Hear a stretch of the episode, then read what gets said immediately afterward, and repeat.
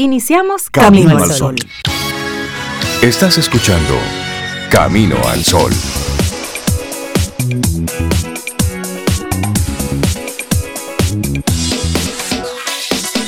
Buenos días, Cintia Ortiz, Obeda Ramírez y a todos nuestros amigos Camino al Sol oyentes. ¿Cómo están? Buenos días. Hola Rey, yo estoy muy bien. Yo espero que tú también. Hola Cintia, Laura Sofía.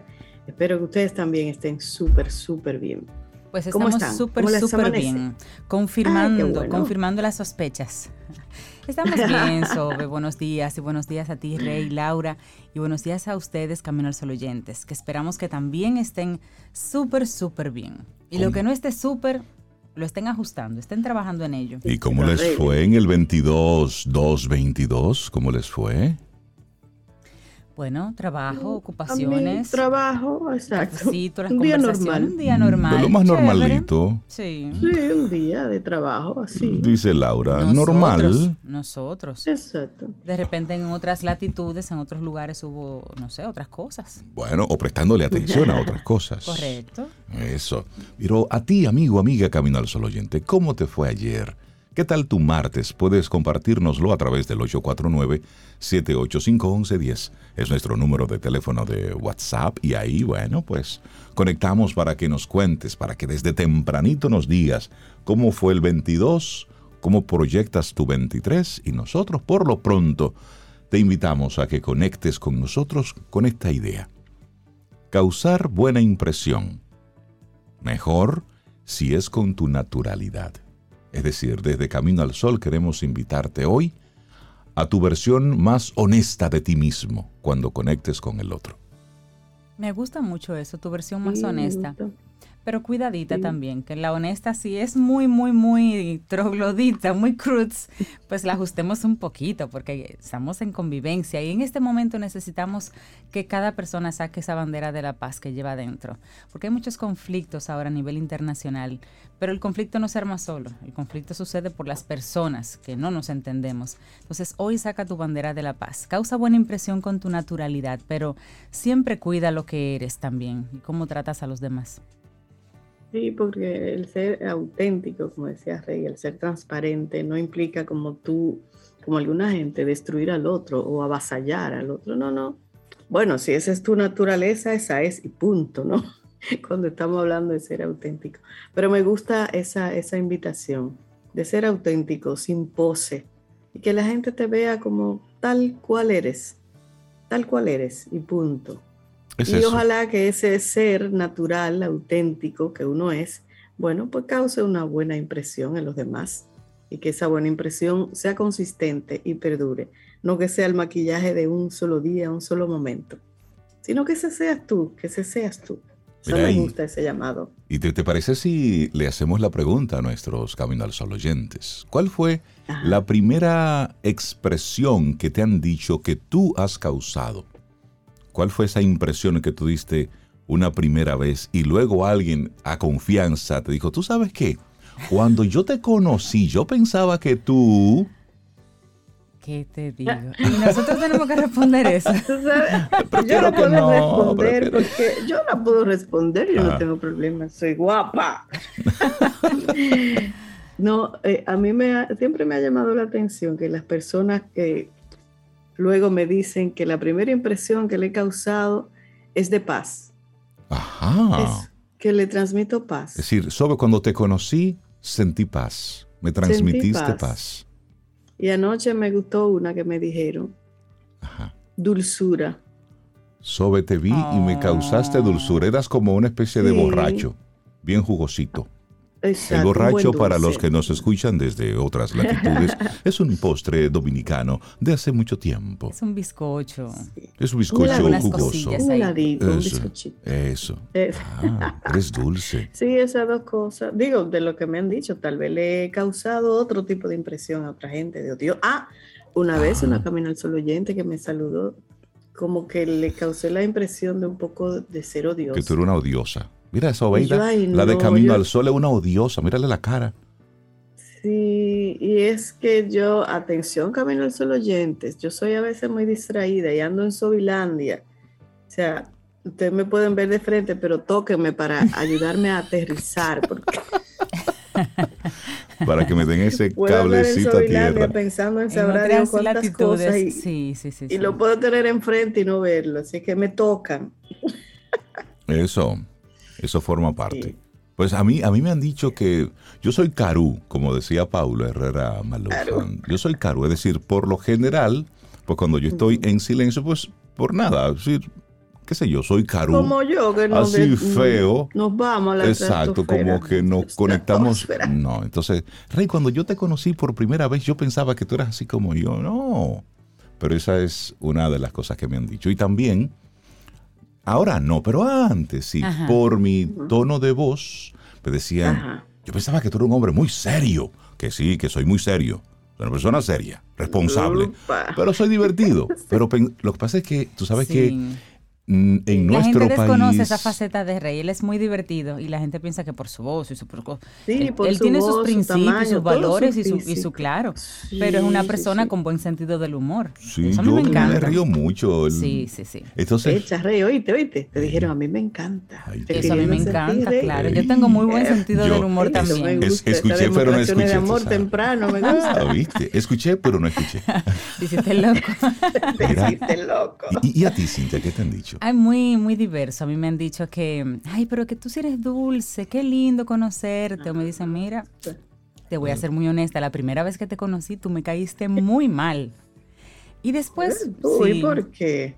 No sé, yo tiendo... uno tiene sus días. Tiendo, tiendo, tiendo no, pero hay un porcentaje como muy alto que cuando me, me conocen, si no me tratan, si no conversan conmigo, pues eh, dicen, no, porque yo te veía como que como finita, como que tú privabas en no sé qué. Y me dicen cosas así. Cuando hablan conmigo, no, pero tú eres todo lo contrario. Yo, bueno, pero es que hasta que no me conocen, más o menos. no me pueden juzgar porque no me conocen. Entonces ya yo aprendí a hacer las paces con eso, porque como, como, es muy frecuente, yo hice las paces con eso. Yo no puedo, no puedo modificar lo que una persona pueda pensar o no de mí si no me conoce. Si me conoce, pues dígame, porque yo siempre tengo los oídos prestos para escuchar. Pero si no me conocen. día ya cambian. claro que sí, entonces bueno. bueno. Ahí, una mezcla, de Laura. Una mezcla interesante. Sí, oye lo de Laura. ¿Qué dice Laura? Eso depende, Eso depende, dice Laura Sofía, porque a uno pueden agarrarlo en un mal día. Es cierto, es, es, es, verdad, es cierto. Es cierto. Por eso aquello de la primera impresión es lo que cuenta. No siempre, depende. No necesariamente. De, un chance, yo sé de eso, de, un, chance. a nuestros amigos y amigas Camino al Sol oyentes a través del 849-785-1110 que nos digan cuál fue esa primera impresión que causaron en alguien que luego se atrevió a decirle que simplemente estaba totalmente contrario a lo que eres en realidad. Puedes compartirnoslo y así arrancamos nuestro programa Camino al Sol. Son las 7, 9 minutos. Es miércoles, mitad de semana. Estamos a 23 de febrero. Laboratorio Patria Rivas presenta en Camino al Sol la reflexión del día.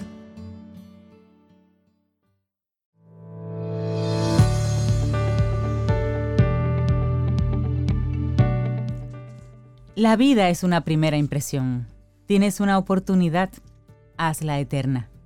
J.R. Rim. De inmediato entonces nuestra reflexión para esta mañana. Tres claves para causar una buena impresión. Hmm. Me encanta. Ya nosotros comentamos cada uno la nuestra, así que vamos con esto. Es cierto ¿eh? que la primera imagen tiene mucho de mito. Hay personas que proyectan una excelente impresión, pero una nefasta segunda, tercera, cuarta, y ya uno quiere sacarle los pies rápidamente. es, decir, que se venden bien. Que se venden se maquillan bien, señores, se maquillan bien. Y uno se lo cree. Pero en la segunda, tercera, cuarta ya, listo. Se muestran. También ocurre lo contrario.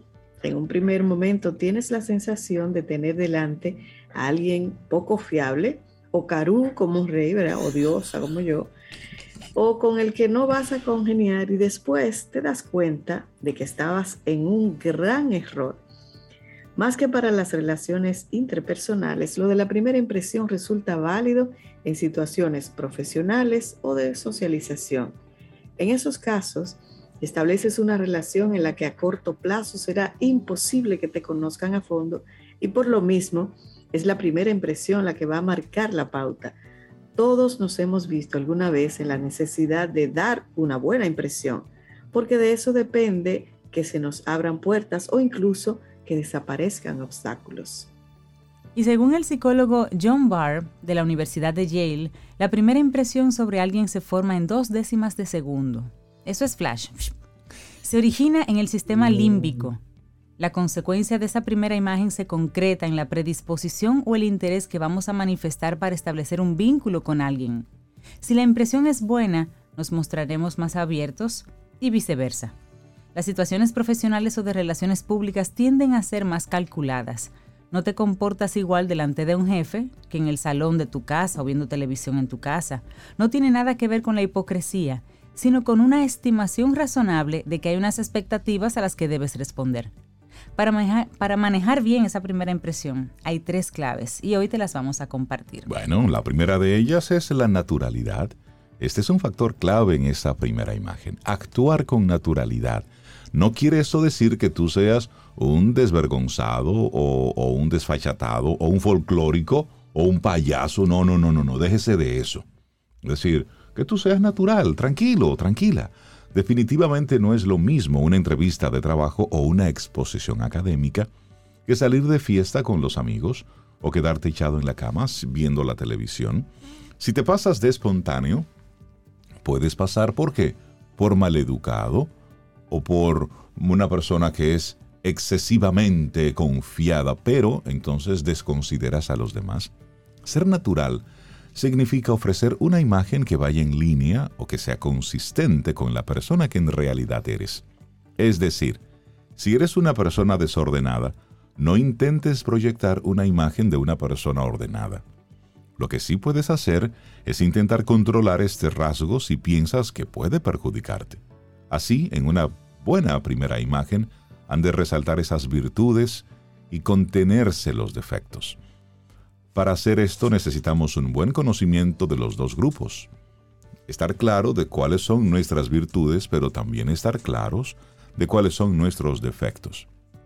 Es decir, puedes ponerte un poquito de maquillaje, pero sin llegar al nivel de que alguien piense que eres otra persona o que no te reconozca cuando te lo quites. Piensa que la naturalidad es como el aroma, que se detecta pronto y se asocia rápido.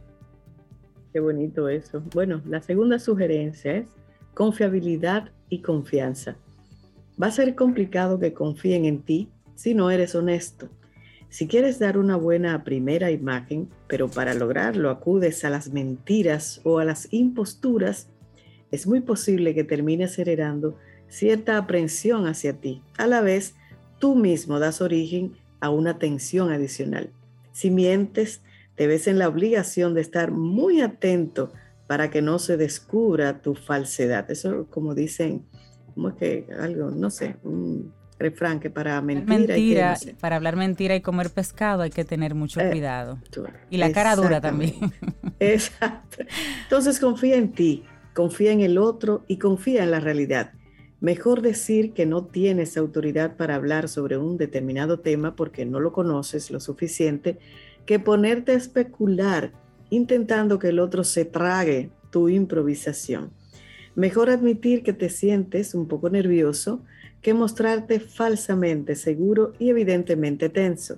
No tienes que forzar nada. Confía en que sea cual sea el resultado de la situación, es lo mejor parte de ti si fuiste honesto. Así es, excelente. Bueno, y la tercera recomendación es comunicación directa. Concreta los mensajes que quieres expresar. Si te hacen una pregunta, responde al interrogante y no te desvíes hacia otros temas. Hay gente que responde una pregunta con otra pregunta. Intenta no dar rodeos ni producir un discurso largo y lleno de detalles. En este sentido, piensa que las primeras conversaciones dejan una mejor impresión cuando el intercambio de turnos de palabras es dinámico. Es importante que seas comunicativo. No des por entendidos tus planteamientos, ni supongas que siendo parco estás siendo concreto. Quien no quiere el turno de palabra proyecta inseguridad y esto no es lo que quieres. De lo que se trata cuando iniciamos una nueva relación es de que ésta sea lo menos compleja posible. Ese nuevo vínculo es un papel en blanco, una oportunidad para comenzar a escribirlo con buena letra y de forma clara. Los vínculos que se edifican a partir de la sencillez tienden a fluir mejor. Una primera buena ayuda, una primera buena imagen, ayuda a disponer en sentido positivo a ambas partes. Y en este sentido puedes utilizar un poco de maquillaje, pero hazlo de manera inteligente, en sintonía con tu verdadero carácter y no te transformes. Esto estamos hablando en el día de hoy. Tres claves para causar una buena impresión escrito por Edith Sánchez y ha sido nuestra reflexión hoy aquí en Camino al Sol. Laboratorio Patria Rivas presentó En Camino al Sol la reflexión del día.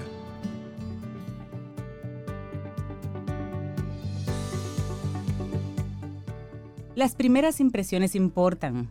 Los expertos dicen que evaluamos nuestras personas nuevas en algún lugar entre 30 segundos y 2 minutos. Las primeras impresiones importan. Elliot Abrams. Y seguimos avanzando en este camino al sol. Es miércoles, estamos a 23 de febrero año 2022. Momento oportuno para darle los buenos días, la bienvenida a Giovanni Montero, psicólogo deportivo de ES Perfiles. Giova, buenos días, ¿cómo estás? Bien, Rey, buenos días. Cintia, Zoe. Todo bien. Feliz aquí entrenando cabina. ah. Estrenando la cabina. Y no cualquier, cabina. Una hermosa cabina. Excelente. Preparada con mucho cariño para que, para que vengan y la usen. Yo puedo venir a mudarme aquí. Sí, sí, sin lugar a dudas. ahí. Claro, sin, lugar a dudas. Ah, ¿Cómo es que estamos cobrando la esquina? Giovanni, me encanta el tema que nos traes en el día de hoy. Estamos hablando un poquito de, causar una buena impresión, de tratar de causar una buena impresión, pero a la primera de manera espontánea, siendo, siendo tú lo que eres. Y este tema que traes, entonces, no me gusta salir de mi propio territorio. Aplica para los atletas, pero va muy bien con el tema que también estamos trabajando en el día de hoy. Cuéntanos un poquito. Zona de confort. Hablemos de ella. Así es. Eh, eh, este tema de zona de confort en en un programa anterior lo tocamos, pero eh, quiero tocarlo desde otra perspectiva que nos lleva a la zona de confort. Y es lo que estoy viendo mucho en, los atletas. Los atletas están haciendo el mínimo necesario para obtener el máximo rendimiento. Entonces, hay una discrepancia entre lo que tengo que hacer, lo que lo que debo de hacer realmente y lo que estoy haciendo.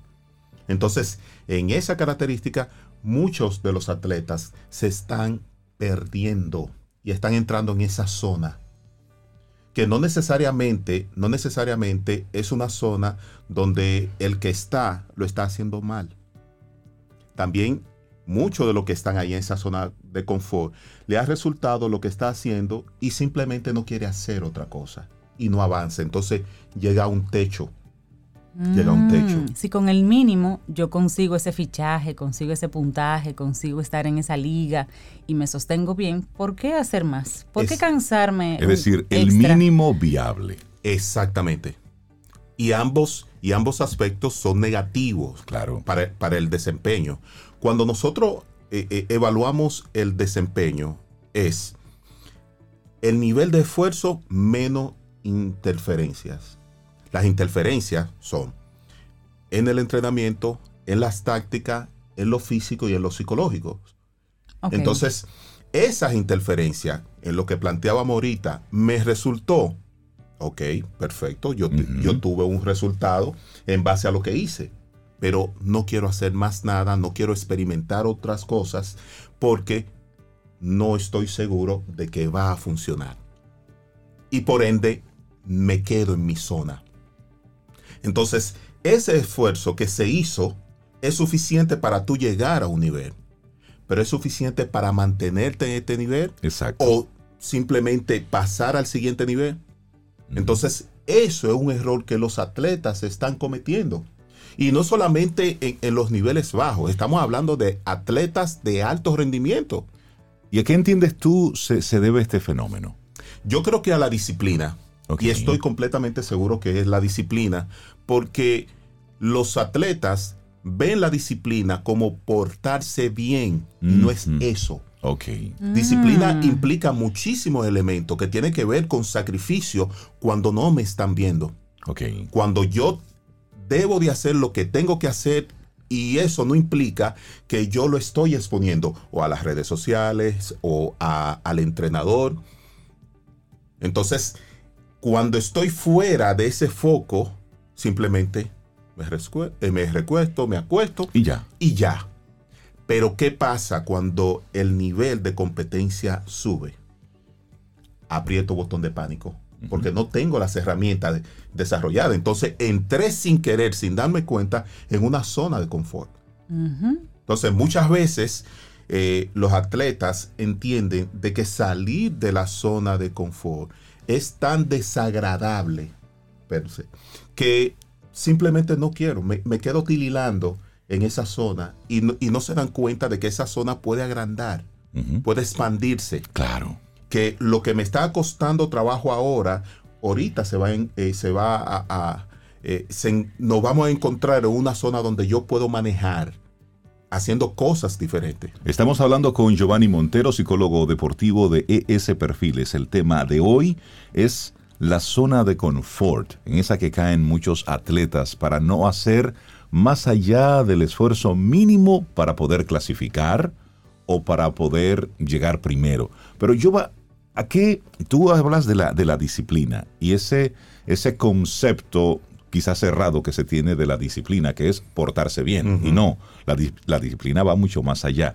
Pero como un atleta que te esté escuchando en este momento, que se sorprenda que está haciendo su mínimo viable, que sabe que puede dar más, que puede correr más rápido, que puede levantar más peso, es decir, que puede hacer más. ¿Cómo evitar caer en esa trampa? Un plan plan de trabajo, es lo único. Cuando yo hago un plan, estoy consciente de cuáles son mis limitaciones. Los atletas no les gustan ver sus limitaciones porque son desagradables. Y eso implica una falla, una debilidad en ello. Entonces no quieren verse débil, por ende no hacen un plan. Entonces cuando, cuando esquematizamos ese plan, y digo, ok, yo tengo, yo tengo esta, esta y esta debilidad y estas son mis fortalezas y yo tengo que trabajar mis debilidades, pero también mantener mi fortaleza, entonces yo estoy saliendo de, esa zona de confort. Y eso me va a permitir de que si yo estoy fuera de, de, de la selección o del complejo, y estoy una semana en mi casa, yo voy a seguir trabajando con el, con el mismo ahínco en que lo hago cuando, cuando me están viendo los entrenadores. Entonces, ah, bueno, estamos haciendo preparación física, pero el, el conditioner no me está viendo, entonces yo bajo la guardia y bajo la guardia. más suave. Exactamente. sí, porque lo estamos lo estamos viendo desde la perspectiva de que lo que estoy haciendo es porque me están mandando. Ya. Me están mandando. No. Entonces no hay una conciencia del atleta de que realmente debe de desarrollar esas habilidades. Pero cuando una persona está en su zona de confort, ya se supone que tiene como todas las bases cubiertas, muy bien cubiertas. Y en este mundo de la, de la competencia, por ejemplo, deportiva, internacional, es tan aguerrido que de repente ellos no quieren moverse a una zona de confort donde van a salir sus vulnerabilidades y sus deficiencias. Y un coach y sobre todo un jefe de equipo, personas que tomen decisión, comiencen a ver flaquezas por yo moverme a un área que no domino, mientras que aquí yo soy fuerte. Si me muevo, van a encontrar debilidades en mí que a mí no me interesa porque afectan mi imagen y, ante estas personas que toman decisiones y me valoran como atleta. Me quedo cómodo aquí. No, no, no, claro, claro. Pero el proceso natural de entrenamiento es comienzo a tener, a desarrollar nuevas habilidades y va a venir una reducción en el rendimiento del atleta. Eso es natural, pero eso es temporal también. Y cuando yo domino eh, esas herramientas, entonces mi desempeño no vuelve a donde estaba, crece. Crece. Crece. Entonces los, los atletas no lo ven de esa manera. Y los dueños de, por ejemplo, de, equipos, las personas, los, los managers de equipos, conocen ese movimiento, saben que puede, que puede haber esa reducción, pero entienden que es por un bien mayor después. Claro, claro que sí. Para mitigar un poco ese temor de los atletas. por ejemplo, cuando en el caso de, un pitcher se le está cambiando la mecánica de picheo, eh, la producción, el rendimiento deportivo del pitcher reduce enormemente, pero no le preocupa en este caso al pitching coach porque sabe que eso es así. Ahora, el pitching coach está completamente convencido de que cuando este muchacho domine eh, la, eh, esta, herramienta, entonces su rendimiento sube. Pero los muchachos no lo ven así porque no les gustan fallar. Incluso el caso más cómico de, toda mi vida lo tuve con un, con un pelotero filmado. Donde aquí en el Summer League, él fue uno de, de los mejores, los mejores numeritos. Lo mandaron a Estados Unidos, a Estados Unidos, llegó a Estados Unidos, entonces el hitting coach allá no le gustó su mecánica y le dijo que la tenía que cambiar. Y le cambió la mecánica. Pero ¿qué hizo la producción de este muchacho? Bajó. Bajó completamente. Este muchacho no se sintió cómodo. No se sintió cómodo y comenzó entonces a comportarse de manera inadecuada. Hasta tal punto de que cuando empezaban los entrenamientos en la mañana, él no estaba con los bateadores. Él se fue al, entrenamiento de los pitchers. Porque entonces él, quería ser pitcher ahora porque él no le gustaba el hitting coach. ¿Qué terminaron haciendo? Enviándolo otra vez para Santo Domingo. Exactamente. ¿Dónde está ese muchacho? Fuera. Por supuesto. ¿Por qué? Por su conducta. Exacto. Entonces, eso tiene que ver Giovanni, No, no, no, hay un acompañamiento ahí para que ese muchacho entienda que ese proceso de en su baja de producción es normal. En un mundo ideal, sí. En un mundo ideal, sí. Pero lamentablemente esa no es la realidad. Porque muchas veces los entrenadores fueron jugadores y se mm. formaron y crecieron con la experiencia que tuvieron. Claro. Entonces, no saben manejarlo, pero tampoco saben comunicarlo. Además, recuerde el principio, eh, eh, eh, si tú controlas la comunicación, tú tienes el poder. Entonces, no hay una comunicación adecuada muchas veces de los entrenadores con los, con los atletas. Entonces, eso implica que el entrenador tiene la concepción de que el atleta tiene que hacer lo que él le diga cuando él lo diga y ya. Porque el atleta no debe de razonar, no debe usted de no pensar. Piensa, usted hace lo que se le dice. Usted hace esto y punto. Usted está para aquí. Ya pasó por eso. Claro. Y, y, eso provoca muchísimo daño. Por supuesto. Y muchísima decepción, decepción del ámbito deportivo. Y además hay que recordar que la mayoría, por lo menos los, los jóvenes que vienen de República, que van de República Dominicana, a, las grandes ligas, por ejemplo, en este caso puntual que estás mencionando, vienen en la mayoría de, las, de los casos de, hogares con problemas y de un entorno social eh, que, es, vulnerable, muy vulnerable. Claro, claro. Entonces hay una parte emocional, hay una parte afectiva que sale precisamente en esos momentos de mayor tensión y presión. Claro, claro. Además, estos muchachos, la, eh, eh, la mentalidad es, si yo no rindo, me votan. Por supuesto. yo no voy a hacer nada que vaya a afectar mi rendimiento. Entonces, póngase aquí, me pongo aquí. Póngase allá. exactamente, Pero luego sale un rebelde y, ese rebelde dice, pues yo no voy a aguantarle nada aquí, ¡pum! y me voy. Y me voy. Mencionar que esto estamos hablándolo desde el ámbito deportivo, pero prácticamente todo esto se ve en el, en el mundo corporativo. Para los que los amigos Camino al Sol Oyente se ubiquen también como en esa línea. O sea, el manager es el coach, el manager también en una oficina. El empleado que hace el mínimo viable porque le pagan de 8 a 5 y, y, no, se, no se muestra, no quiere hacer un poquito más. O en, todo, en el otro caso, el, el talento humano que se comienza a desarrollar, que hace la maestría, que hace otra cosa y no tiene tanto tiempo tal vez para dedicarlo al trabajo y los sus jefes directos, sus, directivos saben que esa pequeña baja sucede porque se está, se está entrenando para ser mejor, que una vez que se gradúa pues aporta más a la empresa. O sea, miren cómo hay un símil entre lo que es el deporte y la vida, como un todo. Así es, así es, así es. Cuando hablamos de esa zona de confort, estoy aquí, me siento cómodo, estoy haciendo ese mínimo viable. Ya decías anteriormente que la forma de salir es un plan, pero ese plan, ¿quién debe desarrollar ese plan? ¿Cómo esa persona que se siente en este momento metido entre las patas de ese caballo que se llama zona de confort, cómo busca ayuda? ¿Cómo puede crear ese plan que lo ayude a salir de ahí? Eh, definitivamente tiene que ser un proceso eh, guiado. Es decir, un atleta por sí solo es difícil que llegue a ese proceso. Y por ende, buscar personas eh, ducha en, el, en, el, eh, en la materia que le pueda permitir entonces hacer, hacer ese plan, hacer eh, ese establecimiento de, metas, de objetivos. si no tienen esa persona que está ahí y generalmente los coaches no están preparados para esa área, entonces llámenos ahí, está, ese perfil. Claro, ahí está ese perfil que le puede entonces desarrollar un plancito de establecimiento de metas y ver algunas variables para que entonces pueda alcanzar eh, su máximo rendimiento. Ese primer paso lo puede dar un atleta que se acerca a su coach y le diga, coach, mire, la realidad es que yo puedo dar más.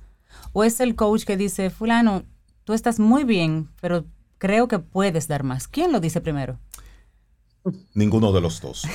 Ese es el problema. Ninguno de los dos. El atleta porque está en su zona de confort y el coach porque no maneja y también entra a su zona de confort.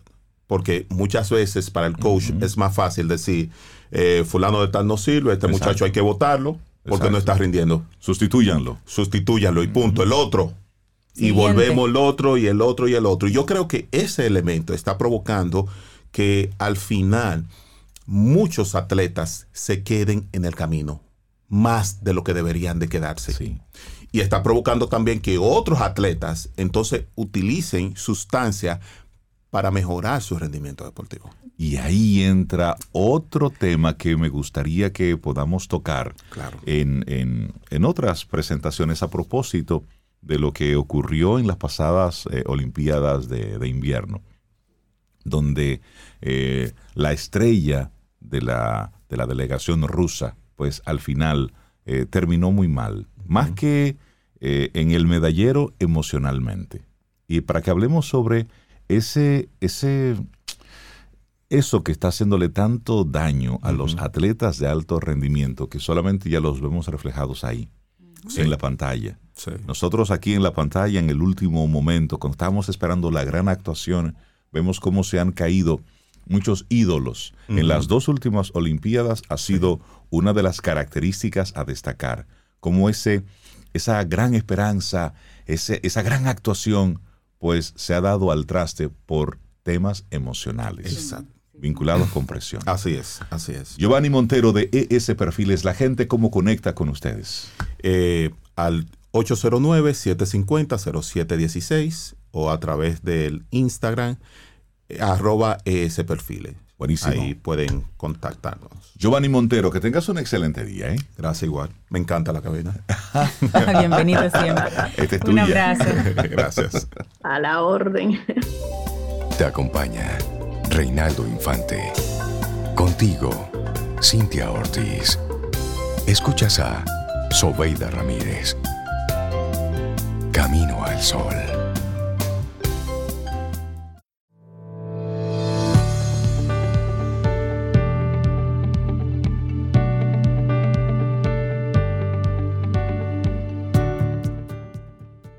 Cuando ves a una persona, ¿te concentras en su apariencia? Es solo una primera impresión. Luego hay alguien que no te llama la atención de inmediato, pero hablas con ellos y se convierte en la cosa más bella del mundo.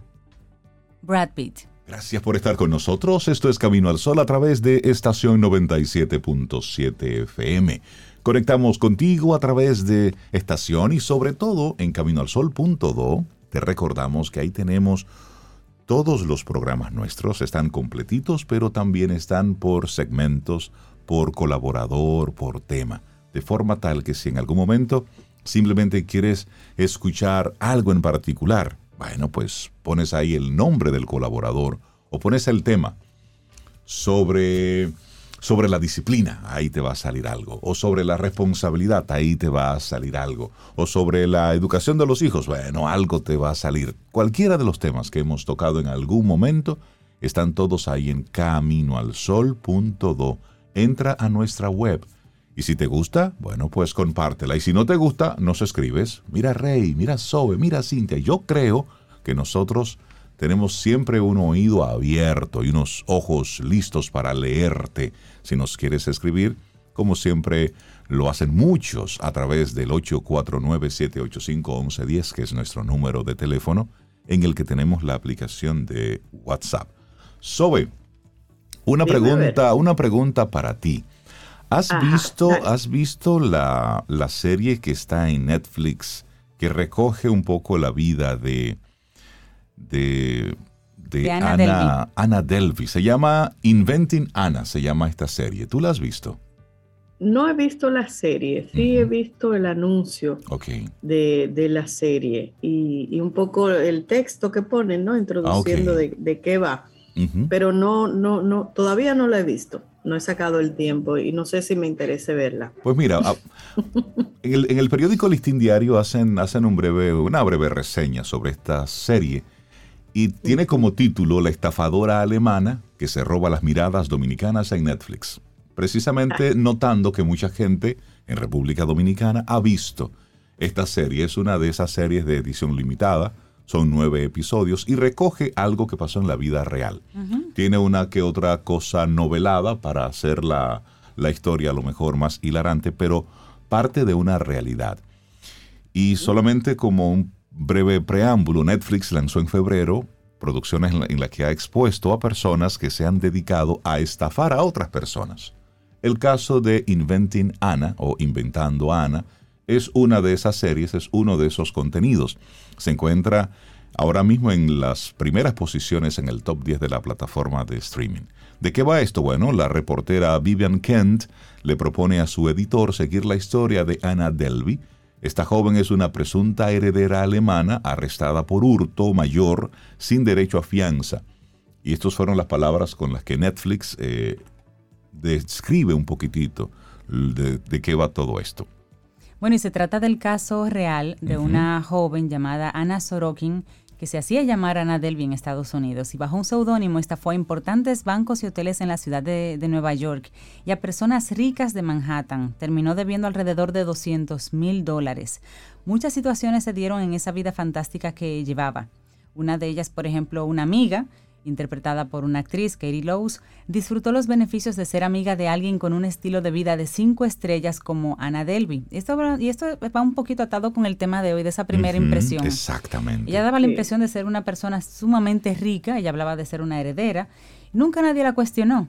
Entonces todo el mundo le abrió sus puertas, todo el mundo le facilitó elementos. Esa primera impresión le, funcionó para todo. Ella llegaba a los lugares y dejaba propinas de 100 dólares y cada vez que dejaba una propina eran 100 dólares. Entonces todo el que estaba en su entorno comenzó a regar la voz de que esa joven alemana es heredera de una gran fortuna. Entonces se fue creando toda esa, esa imagen que ella fue creando de lo que supuestamente eh, ella era. Pero esto no ocurrió en el siglo XVIII, esto no ocurrió en el siglo XIX, no. Este escándalo se destapó en el 2017. Es decir, nosotros teníamos camino al sol cuando este escándalo se destapó. De hecho, lo mencionamos en una de las noticias en, aquel, en aquella época. Y para el año 2019, sus cuentas, la de esta joven, fueron congeladas y fue condenada bajo los cargos de hurto mayor y robo de servicios. En el 2019, el año pasado, esta mujer fue liberada de prisión bajo libertad condicional debido a que presentó una buena conducta durante el tiempo que ella estuvo encarcelada. Entonces, eh, sigue en Estados Unidos ella en espera de una deportación. Sí.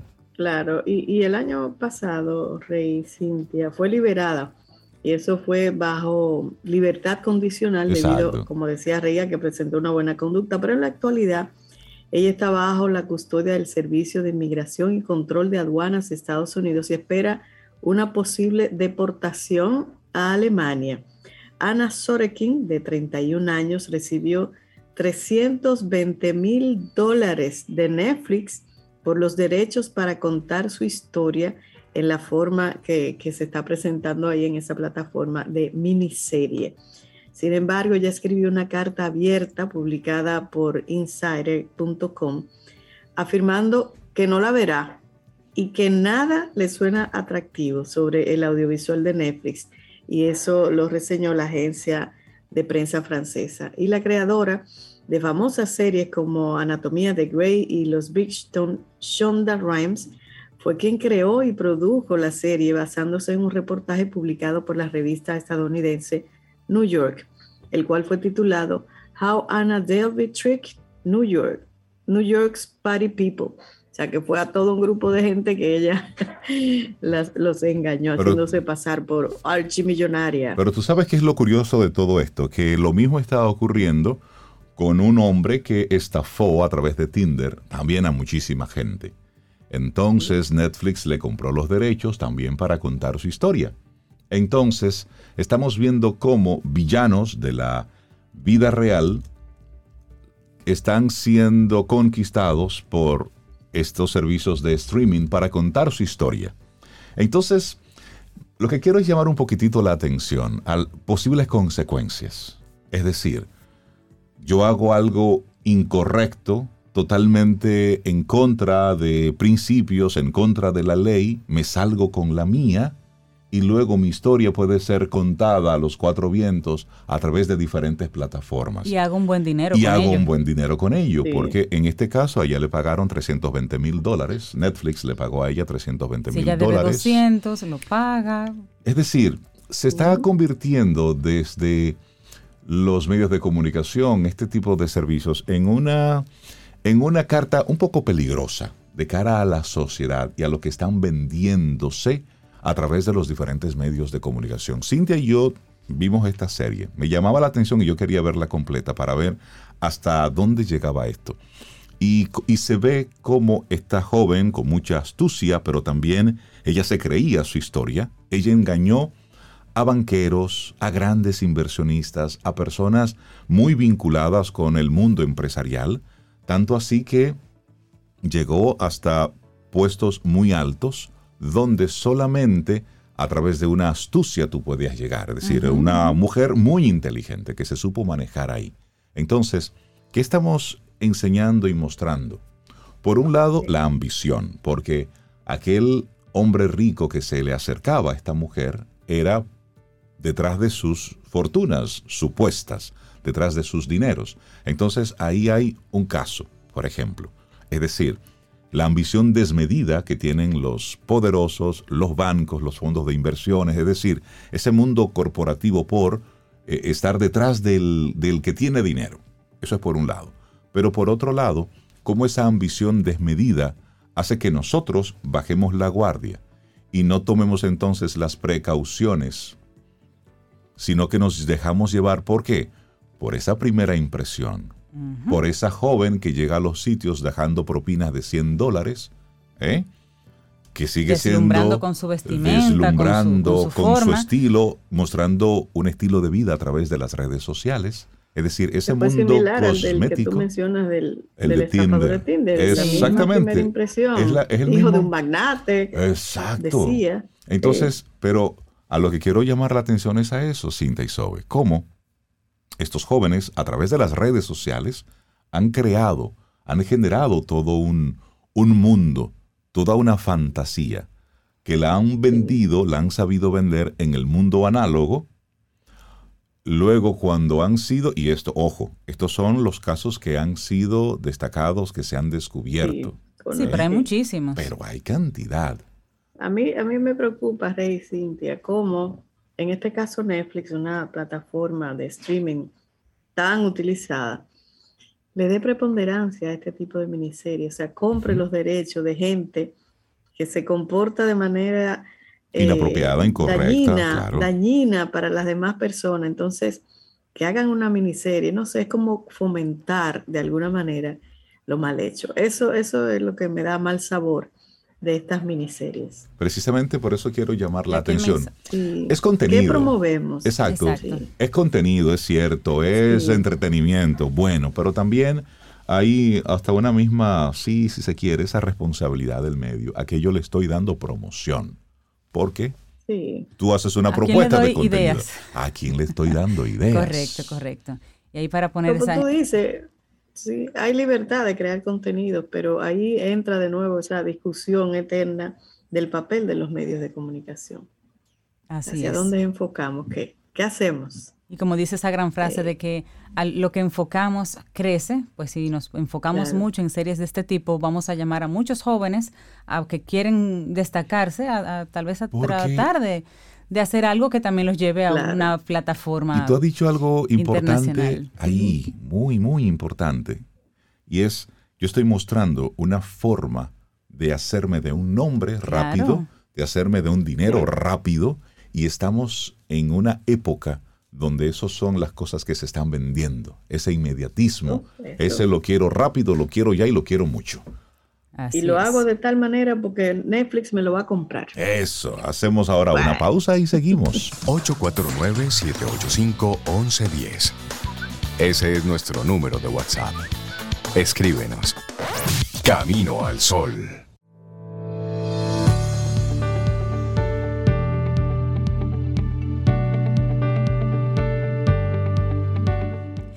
te recuerdo que nuestro tema del día de hoy es esa primera impresión. Y la siguiente frase es de Sonia Parker, que dice, casi todos darán una buena primera impresión, pero solo unos pocos darán una buena impresión duradera. Ay, sí. Vamos a darle los buenos días, la bienvenida a una persona que queremos mucho aquí en Camino al Sol. Caril Taveras, experta en estrategia comercial. Ella es conferencista en temas de transformación de mercados, en transformación digital y bueno, es la cabeza de Ideox Caril, buenos días y bienvenida a tu casa. Buen día, mi gente. Y la verdad es que se te, olvidó decir algo. Y la tía favorita de Tommy. Ah, sí, sí. Con cuidado al que se ponga celoso. Señores, Tommy me extrañó tanto estos dos años que yo estuve lejos de aquí. Que Tommy no se me ha quitado de encima. Eso es, tan bello. Eso es cariño. Tommy entró a cabina. Tan bello, sí, acompañándome a cabina. Hola, Sobe, qué bueno verte. Hola, Caril, ¿cómo estás? Súper bien, gracias a Dios. Y el tema de hoy me encanta. Vine escuchando el tema hasta aquí. Y la verdad es que estoy muy de acuerdo con todo lo que han estado diciendo, porque no hay una segunda oportunidad para causar una primera buena impresión. Una primera buena impresión. Eso es así. Pero nosotros desde hace unos días estamos con el depende en la cabeza. Entonces, depende, Eso.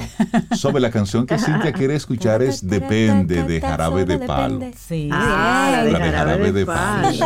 Es esa. Ah, Entonces, una vez, hoy nos propones el Smart Working. Así es. Tendencia, tendencia. La gente habla de trabajo híbrido, la gente habla de teletrabajar, pero realmente las condiciones perfectas para que todo esto sea realidad tiene que ver con el smart working. ¿Qué es el smart working específicamente? Es, es poder darle a los colaboradores la oportunidad a nivel tecnológica de poder conectarse desde cualquier parte del mundo y hacer sus entregables. Entonces ustedes dirán, bueno, ¿estamos listos para eso?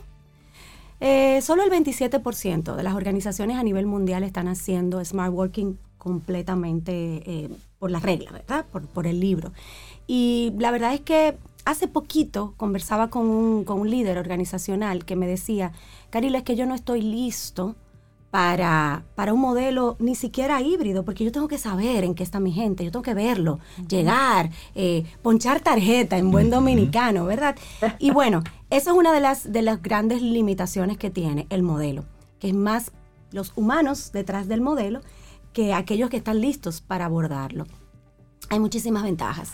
Eh, y es una generación que, que, ya se instaló en las organizaciones, o sea, hablamos del que el 70% de los colaboradores ya son eh, de generación millennial y centennial, con lo cual, sí, somos viejos, Rey. somos de la generación anterior, ya oh somos de la X, ya somos X, sí, Rey, sí. Entonces, este, esta, esta generación, hemos hablado mucho de, de esta generación, de sus características. Ustedes saben que yo eh, soy una abogada defensora eh, de cada una de, de, las generaciones por sus ventajas, ¿verdad? Y, todo lo que presenta. Sin embargo, esta generación particularmente, eh, ya viene con un, paquete instalado en su software eh, que, le permite eh, poder ser muy efectivo en cualquier modelo de trabajo. Y entonces hay quienes nos dirán, bueno, pero es una generación difícil de conectar emocionalmente con proyectos y de que se envuelvan en resultados. Bueno, hay que conocerlos profundamente. Pero no vamos a hablar de la generación en sí, sino de, por qué el Smart Working es interesante que lo tengamos en nuestra eh, mesa de conversaciones, en nuestra agenda, aunque nosotros como organizaciones no estemos listos eh, para, para dar el paso, pero no podemos obviarlo porque es una realidad, es una realidad y para eso hay que garantizar que las condiciones tecnológicas estén dadas. Em, hablamos de la nube, parece simple, pero pero no todas las empresas están completamente montados en ella. O la naturaleza no le permite estar montada completamente. Completamente, completamente, claro, porque hay puestos y hay puestos. O sea, un puesto de producción difícilmente pueda estar en un modelo de smart working porque se necesitan manos, a menos que la producción sea robotizada completamente, en cuyo caso estamos hablando de otro modelo, ¿verdad? Eh, todo el tema de ciberseguridad, que, que que ya es casi como llover sobre mojado, pero es tan importante tenerlo eh, como pieza fundamental de todo proceso de transformación digital de una organización, eh, las competencias digitales. Ayer en, nuestra clase del, programa de transformación digital hablábamos del digital mindset y de la importancia de que cada uno de nosotros se haga compromisario de su propio proceso de transformación. Totalmente. Porque todo comienza en la cabeza. Entonces, si nosotros no somos capaces de comprender que todo lo que hacemos, absolutamente todo, es permitido mejorarse digitalmente o a través de la tecnología, no estamos en vías de transformación digital. Sí, Caril, tú estás diciendo que absolutamente todo, procesos, sistemas, personas, resultados, sí.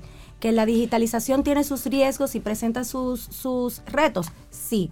Pero es el mundo que nos ha tocado. Profe, levanto la mano y digo, si se están realizando procesos quirúrgicos de forma remota, tenemos a un doctor en una universidad en Estados Unidos operando a una persona que está en Kenia un proceso quirúrgico. Si eso se está haciendo utilizando la tecnología, no me venga usted a decir que la empresa que usted está manejando. Que usted tiene que imprimir todos los papelitos. Exactamente. Así es, así es. Está muy fuerte. Así, es. Estuve dialogando hace, hace un tiempo.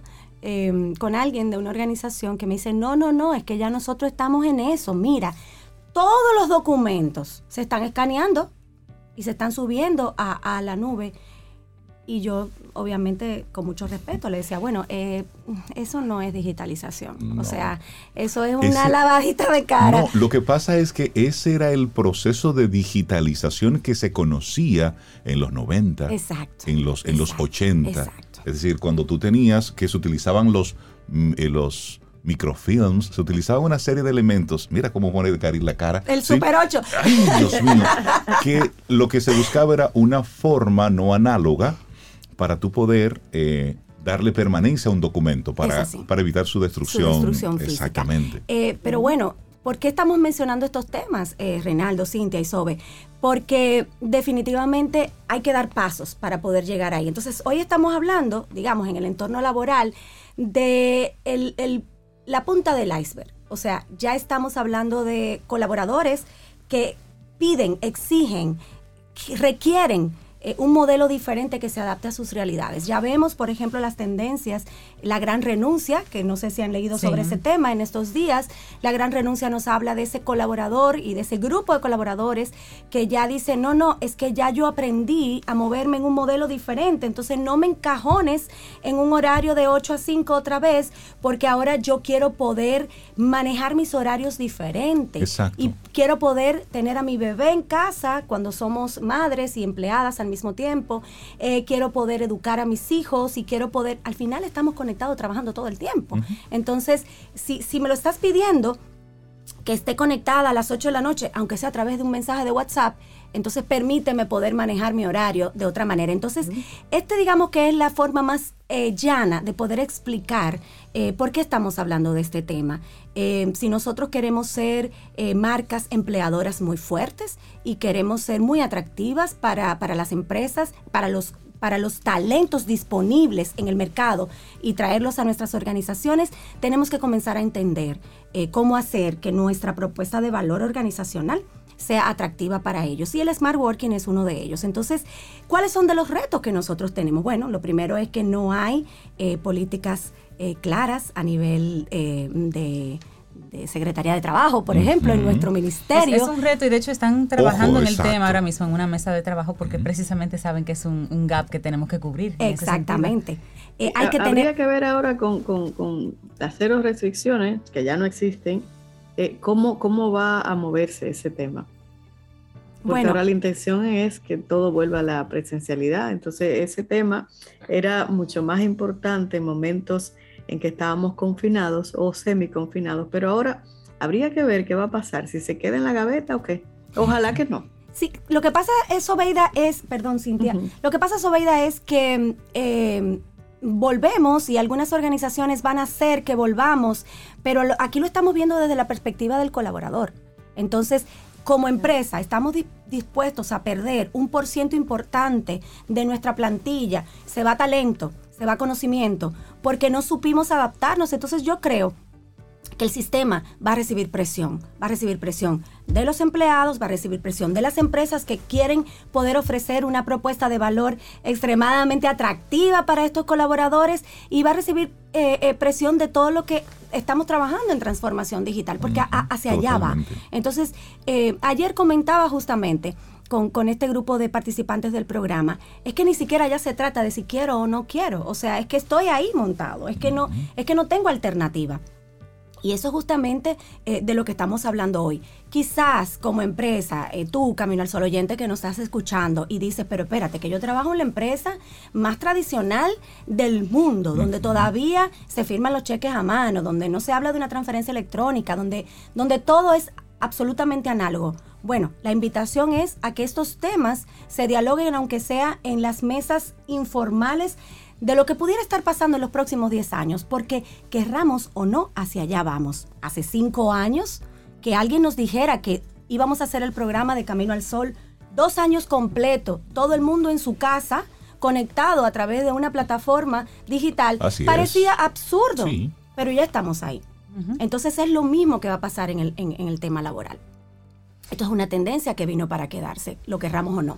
¿Que todas van a teletrabajar y a tener el modelo de Smart Working? No lo creo, por las razones que ahorita mencionábamos. Pero que es importante tener estos temas como parte de, nuestras conversaciones estratégicas de hacia dónde queremos llevar nuestras organizaciones, porque, ojo, contrario a lo que se piensa, de que la tecnología va a sustituir a toda la mano de obra, nosotros somos eh, abogados defensores de que no es así. Sabes que, eh, escuchándote hablar, eh, estoy así me llegan algunos ejemplos de, lo que hemos estado viendo en estos últimos tiempos. Ese modelo, ese modelo híbrido, que, que sí, que funciona. Ese, porque al final creo que nos estamos perdiendo de qué es lo que realmente nosotros necesitamos. ¿Cuál es nuestra meta? Y nos estamos enfocando mucho en el cómo vamos a lograr esa meta, en la forma. Es decir, yo quiero que un estudiante aprenda, sí o no o yo quiero que esté sentado en una butaca prestando atención. Es decir, ¿qué es lo que yo quiero? ¿Es que aprenda o que esté sentado? Yo quiero que un trabajador sea productivo, es decir, que me dé un resultado, o yo quiero tener una persona de 8 a 5 aquí calentándome una silla.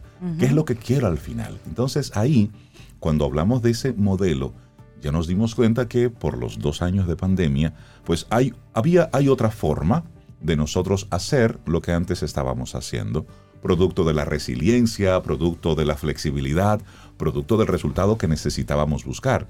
Entonces, si ya estamos volviendo, como decía Sobe, a la presencialidad, oye, pero ¿por qué no nos quedamos con eso que sí funcionó, con eso que sí eh, estuvo trabajando bien y solamente hacemos algunos ajustes a la presencialidad? Y ahora sin presión lo ordenamos. Y esa, es la perspectiva del, del, empleado que dice, bueno, ya yo manejé mi tiempo diferente y, me gustó la experiencia del empleado. Pero está la empresa que entendió que no necesita un edificio de cuatro pisos. Exacto. Que ahora con un local mucho más pequeño y con toda su gente eh, eh, trabajando en remoto puede ser más productivo y como tú dices, más rentable. yo quiero el edificio o quiero mantener las ventas, potenciar las ventas, participación de mercado. ¿Qué es lo que yo quiero? ¿El edificio o los resultados? Exacto. Además, y ahí me corregiría eh, cualquiera de ustedes, pienso que durante esta pandemia, estos dos años que mencionó Rey y que hemos vivido todos, conocimos el valor del uso de la tecnología integrada no solamente a los estudios, al trabajo, pero también a la vida personal. Entonces, vamos a dejar perder ese valor que conocimos durante esa pandemia por enfocarnos así de manera como radical en la presencialidad. Yo pienso que lo ideal en este mundo, en este momento, sería lo híbrido, como decía eh, Caril en otras intervenciones, lo híbrido, porque hubo un aprendizaje ahí importante, significativo, de cosas que muchas personas ni idea tenían de que se podía hacer y otras que decían que hacer tal acción era imposible, eso tenía que ser cara a cara, mirándote a los ojos, como dice Rey Cintia, sentado ahí mirándome, aunque estuviera pensando en otra cosa. Entonces, eh, Caril, ¿Qué tú piensas que, pasaría? Yo sé que no tienes una bola mágica, pero por la experiencia en tus temas de transformación digital, ¿se perderá ese conocimiento? ¿Se integrará? ¿Qué, pasaría? Mira, yo te lo voy a, poner desde la perspectiva que quizás traería Camila Hasbun hablando del cerebro humano. El cerebro es absolutamente inteligente y perfecto. El cerebro una vez adquiere algunas competencias o ciertas competencias, le cuesta trabajo devolverse. Vamos a llevarlo a lo llano. Una vez nosotros aprendimos a movernos en la ciudad con una aplicación como Waze, difícilmente volvamos a meternos en el caos de la, del tránsito sin Waze. Es exactamente lo mismo. O sea, es muy difícil que como empresa, como empleador eh, o cualquier pensante que esté en este momento lucubrando sobre estos temas, ¿qué pasará? Que creamos que vamos a volver a esa normalidad que teníamos antes de la pandemia. La pandemia fue solo un acelerador de muchos procesos que ya se estaban instalando en la humanidad. La, las Geeks Economy. ¿Qué son las Geeks Economy? Es justamente eso, es poder tener un producto, una propuesta de valor que la llevo al mercado a través de colaboradores que no son mis empleados. Y eso es absolutamente interesante de entender. Funciona Uber como una gig economy, funciona Airbnb como una gig economy. Han podido los sindicatos de choferes devolverse completamente al taxi eh, tradicional, no, han tenido que negociar. A mí no hay quien me haga llamar un 809 taxi taxi, no señor. no, imposible. Entonces eso mismo. No, mira, Caril, sin darte cuenta, tú has dado eh, me has dado el concepto de lo que me está pasando en las últimas semanas. Yo ando en desuique total a nivel de cerebro y de todo, porque de venir de una total virtualidad a que ahora me digan es presencial completamente, eso me tiene el cerebro desubicado. Y me resisto como... Pero aquí en Camino al Sol te comprendemos. yo pienso ¿eh? que las empresas eh, más flexibles que ya hicieron ese paso hacia adelante del híbrido, por lo menos, no van a volver a, no van a volver atrás, porque es como cubrir la base A y ahora cubrir la base B. Si viene una pandemia, superamos esta. Si viene una segunda pandemia, Dios no quiere en tres años, tú tienes ya dos aprendizajes y dos modelos de negocio para seguir trabajando. Tendremos que armar un tercero, no sé, en ese ya momento. Bill Gates, ya, le, Bill Gates le puso nombre a la siguiente pandemia. Yo no sé si ustedes vieron esas declaraciones esta semana. A ver, no. Este, tengo que buscarlo porque es un nombre súper raro, pero dice que es una, que es una eh, mutación todavía más agresiva eh, que la que acabamos de vivir. Y cada vez que ese señor sale con un tema de eso, yo me pongo muy nerviosa. Bill, no me diga eso. Muy triste, muy triste. Lo, tengo aquí, lo puedo buscar, lo tengo aquí, pero el punto no es ese. El punto es que los científicos dicen que esta es la década que vamos a tener mayor actividad endémica. Significa la endemia, para el que no sigue y no tiene claridad, que es solo localizado en una región del mundo o en un país, endemia. Pandemia es cuando eso ya se generaliza, que ya lo vivimos con el COVID. Entonces, lo que dice Cintia, aprendimos, entendimos que necesitábamos tener un plan B activo. Ya estamos eh, perfeccionando el plan B, volver al modelo anterior no es posible. Entonces no habremos aprendido la lección. absolutamente nada. Pero no solamente eso, tenemos que volver al origen de todo esto.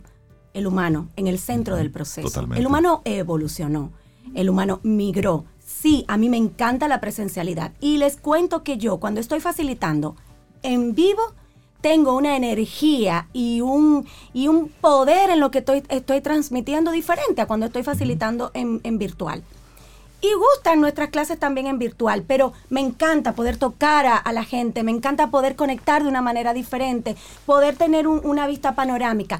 Pero al final estoy haciéndolo los dos, entonces es el híbrido que nos mencionaba. Y yo creo que es, es, mucho uno entender que A y B son correctos. Así es. Que tenemos opciones, esa palabra tan mágica.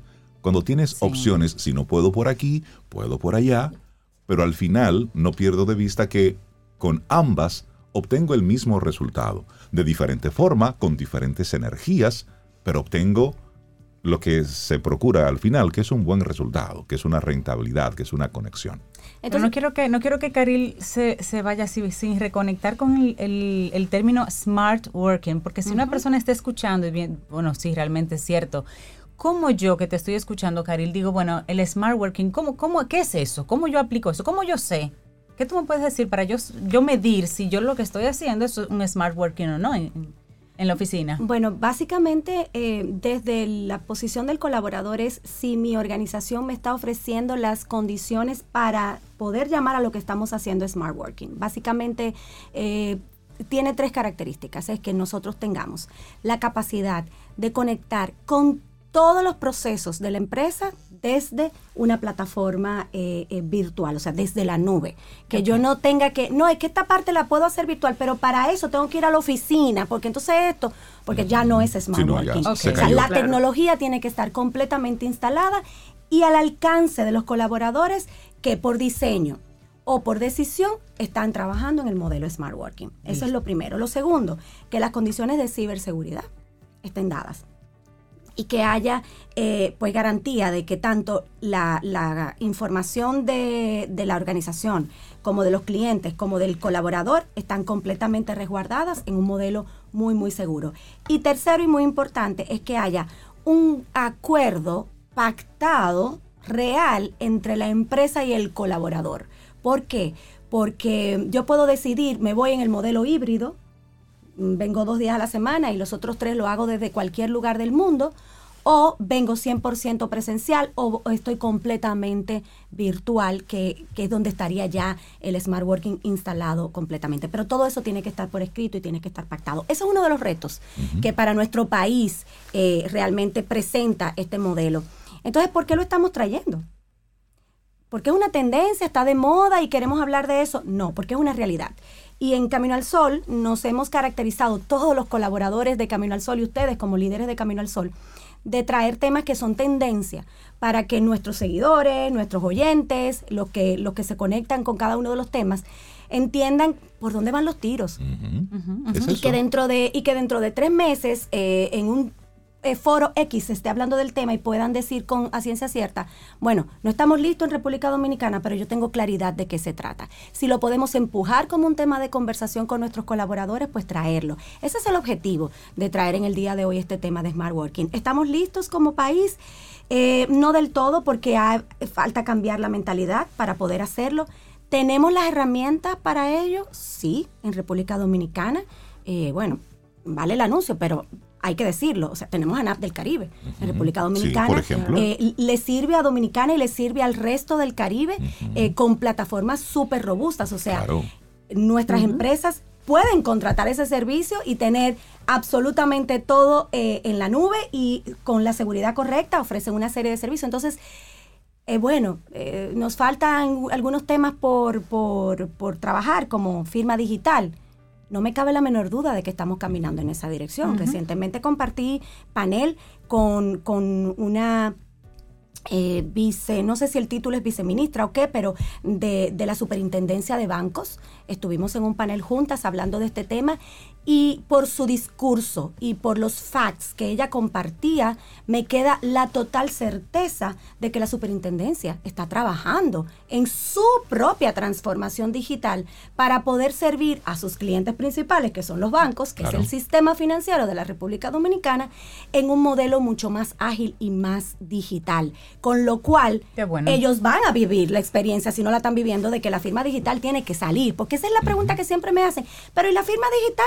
No podemos hacer un contrato con una telefónica porque tenemos que ir presencialmente a firmar porque la firma digital todavía no funciona. Vamos para allá. Sí, sí. Lo importante es que nosotros sepamos que estamos caminando y que no podemos esperar a que eso suceda. Y hay que decir Son acuerdos que hay que terminar de hacer. Por supuesto. y, ya que tú mencionas la banca, la banca dominicana sí ha estado eh, tomando acciones muy efectivas y ya es normal tú hacer cualquier transacción a través de las diferentes aplicaciones. Es decir, yo tengo tiempo que no voy a una sucursal. Yo, yo, yo, no se me ocurre ir a una sucursal bancaria.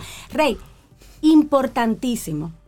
60% de más de nuestros 200 egresados del programa de transformación digital pertenecen al sector financiero de la República Dominicana. Están haciendo la tarea. Están haciendo la tarea. O sea, el sistema financiero del país se está transformando, el sistema de salud se está transformando. Tenemos que montarnos ahí. Tenemos que montarnos ahí. Caril Taveras de Ideox, hoy nos trajiste el Smart Working. Qué buen tema. Caril, que tengas un excelente día. La gente que quiera conectar con Ideox y todas las cosas chéveres que desde ahí ocurren. Ya no voy a poder decir aquí, porque aquí ya no está el logo de Ideox.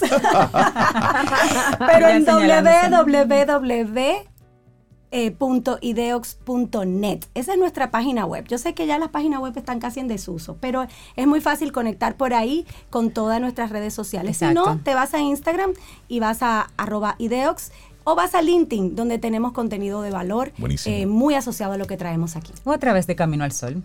Hay muchas vías. Muchas vías. Gracias, Caril. Un gran abrazo. A ustedes me encantó esta cabina. Quiero volver. Ah. esto es tuyo.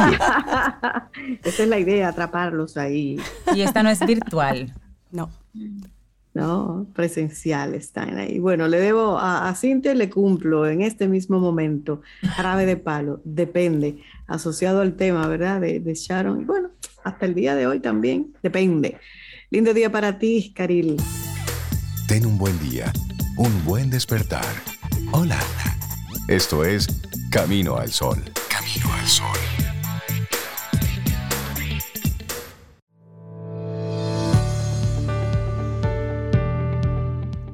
Y los miércoles seguimos conectando con expertos exclusivos de nuestros amigos Seguros Sura República Dominicana en nuestro segmento conjunto Quien Pregunta Aprende con Escuela Sura. Atento, atenta a nuestra entrega del próximo miércoles quien pregunta aprende con Escuela Sura. Y nosotros seguimos avanzando en este camino al sol, contentos de recibir a Juan Pablo Félix, artista plástico y Camino al Sol oyente. Juan Pablo, buenos días, bienvenido a Camino al Sol, ¿cómo estás? Muchas gracias, muchas gracias. Eh, ya me siento parte de la familia Camino al Sol. Claro que sí.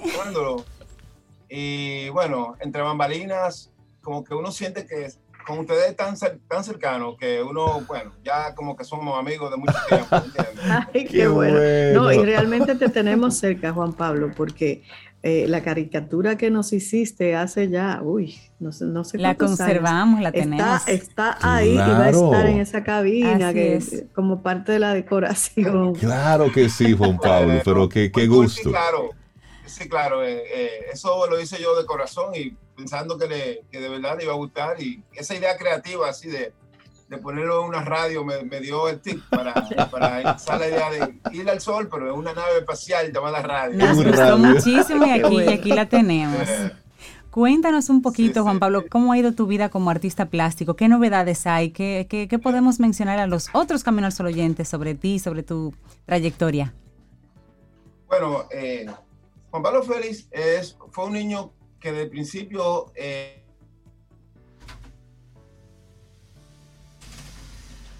bueno, se nos, fue un poquito Juan Pablo por la conexión a internet. Le vamos a pedir, Juan Pablo, si puedes, puedes apagar el, el, el video. La cámara. Y así mejoramos la, la, conexión. Abre el micrófono y nosotros también vamos a, a, unirnos a ti con los videos. Perfecto. Decías de niño, cuéntanos. Eh, no, no, rápidamente, para, parece que el internet no, juega una jugada. Eh, mis inicios en el arte datan desde niño, 8 años, 4, eh, eh, años, 9 años, cuando la influencia de, antes se le llamaba Paquitos, los cómics, eh, influyeron de manera impactante sobre mí. Mis hermanos tenían un negocio de vender Paquitos, cómics, y yo, estando pequeñito, una latica me sentaba a leer todo eso, Superman, Spider-Man, todo, todos esos personajes que hicieron que la fantasía artística produjera en mí una inclinación hacia el dibujo. Bueno, así inicié. Dibujo de, de lucha de vaqueros, eh, dibujo de... Bueno, ya a los 14 años, yo cogí una forma tan grande en, en, la escuela que todo el mundo quería que yo le dibujara eh, los taínos, que las células, que el intestino En mi casa yo vivía lleno de cartulinas. La tarea de fulanito, la de fulanito. Eso. Ay, verdad. yo me sabía de memoria el, mapa de la república, el intestino te lo dibujaba de memoria. bueno, sucede que esa influencia en mí impactó tan grande que yo tuve un silencio yo soy vecino de, de Rey, yo viví en Mónico Villaduarte. ¿Cómo? pero, pero vecino. Sí. Ahí fue que yo nací y me desarrollé. Ay, pero qué bien. De, de Mónico Villaduarte, del Faro. Por ahí. Pero claro. Sí. Bueno, entonces yo tuve un silencio artísticamente y luego retomé la carrera del arte a los 17, 18 años cuando entré a estudiar publicidad. Yo estudié, yo soy gerente de arte publicitaria. Ok. Entonces estudié publicidad y luego me fui a los Estados Unidos a trabajar allá. Duré dos años y pico. Luego vine y, y empecé a estudiar Bellas Artes. Sentía una gran pasión todavía, el arte me hervía, aunque estaba muy inclinado a las agencias publicitarias. Trabajé en campañas publicitarias como la de Barcelona del Matatán, la de, wow. ah, Trabajé, yo hacía los storyboards y los concept boards ¿entiendes? O sea, en Mackin Edison yo era eh, el que trabajaba con los concept boards, ¿entiendes? Ah, bueno, estábamos en la línea ahí. Combina, sí, combinaba lo que era el diseño gráfico con la ilustración. Okay. Pero eh, ese gusanito que tenía por dentro de la plástica y todo eso, como que eh, luchaba con mi, con mi carrera de publicista. Y llegó un momento que entonces me fui a estudiar también a Chabón hice unos interines allá. Y bueno, ya todo eso fue conformando este gran universo que, que yo diría que es mi gran mundo artístico. Y bueno, ya de manera oficial, pues empecé a producir obras para clientes, tanto dentro como fuera del país. Y la gente empezara a gustarle mi arte, ¿entiendes? Qué bueno, qué bueno. Y al día de hoy, Juan Pablo, por ejemplo, ¿cómo estás tú en ese en ese tema de como artista plástico? ¿Estás trabajando para clientes locales, internacionales, por encargos? Cuéntanos para que otros Camino al Sol oyentes conozcan y sepan además. Claro, claro, no, claro. Es importantísimo. Bueno, actualmente, después de toda esta trayectoria de más de 20 años, soy freelance y a veces escucho a la chica que habla ya y me da muchos tics. Ah, Braudín. Braudín Sí, claro, ella, ella es muy atenuada, porque eso lo vivo yo, ¿te entiendes? A diario. Nosotros, los freelance, tenemos espacios de, de vaca flaca que a veces nos vemos, pero también tenemos nuestra vaquita gorda. Y los clientes, sí, los clientes, bueno, van y vienen. Estoy trabajando ahora proyectos para clientes para New Jersey, New York. Aquí en Santo Domingo también trabajo para gente eh, caricatura, eh, hago ilustraciones editoriales para libros, los diagramo, los ilustro, le hago la, la creatividad. O sea, yo diría que yo soy un todólogo, un MacGyver. Oye, qué, bueno. Juan Pablo, y la gente que te está escuchando, por ejemplo, ahora mismo estoy seguro que más de un camino al sol oyente está escribiendo su libro y le gustaría una propuesta para su portada. ¿Cómo se ponen en contacto contigo? De repente en este momento hay alguien que quisiera también una obra de arte, un cuadro, una ilustración. ¿Cómo ponernos en contacto contigo y con tu arte? Muy buena, muy buena pregunta. Excelente. Nosotros trabajamos eh, ilustración editorial a full a full. Todo lo que, lo que sea realista, hiperrealista, cómics, manga, todo. Eh, además hacemos obras artísticas realistas, eh, retrato, eh, algo conceptual, abstracto. Okay. me pueden ubicar en Instagram es Juan, Juan Félix Illustrators. Ese es mi Instagram. Ahí hay un compendio de trabajo de todo tipo. Ah, Aquí en Santo Domingo no se puede, no se puede desarrollar un solo estilo. En Estados Unidos tú desarrollas un estilo y, vives de eso. Y vives de eso, es cierto. Aquí hay que ser más versátil. Hay que ser diversos. Arroba Juan Félix. Arroba. Mi teléfono es 809-704-5891. Repito, 809-704-5891. Me pueden contactar vía WhatsApp. Estamos a sus órdenes para cualquier servicio o necesidad que quieran en el área del arte. Bueno, y nosotros vamos a compartirle a nuestros amigos Camino al Sol oyentes una fotografía con el trabajo que tú hiciste para nosotros hace varios años y nosotros lo tenemos aquí con mucho cariño en, la nueva cabina de Camino al Sol, la tenemos. Juan Pablo Félix, artista plástico. Enmarcado y todo. Enmarcado y todo, claro Muchísimas gracias por habernos acompañado, muchos éxitos y ojalá que recibas muchas llamadas, muchos contactos de Camino al Sol oyentes solicitando tus servicios. Un gran abrazo, cuídate mucho. Igual para nosotros, Juan Pablo. Un gran abrazo. bueno, y así nosotros llegamos al final de nuestro programa Camino al Sol por este miércoles. Mañana es jueves y el universo sigue conspirando. Si usted quiere y nosotros estamos aquí, tendremos un nuevo Camino al Sol. Ay, sí. Y este, todo este programa está dedicado a Rosario Arostegui. Está de cumpleaños en el día de hoy, Rosario Arostegui, aquí en Camino al Sol. Rosario está como Benjamin Button. grande. Abrazote grandote para Feliz cumpleaños para Rosario. Sí, que la pase súper. Y esta canción, con ella nos vamos. Pitingo, cantante español que me encanta, interpretando en español Don't Worry, Be Happy. Así nos fuimos. Lindo día. Hasta mañana. Y esperamos que hayas disfrutado del contenido del día de hoy. Recuerda nuestras vías para mantenernos en contacto. Hola arroba caminoalsol.do. Visita nuestra web y amplía más de nuestro contenido. Caminoalsol.do. Hasta una próxima edición. Y pásala bien.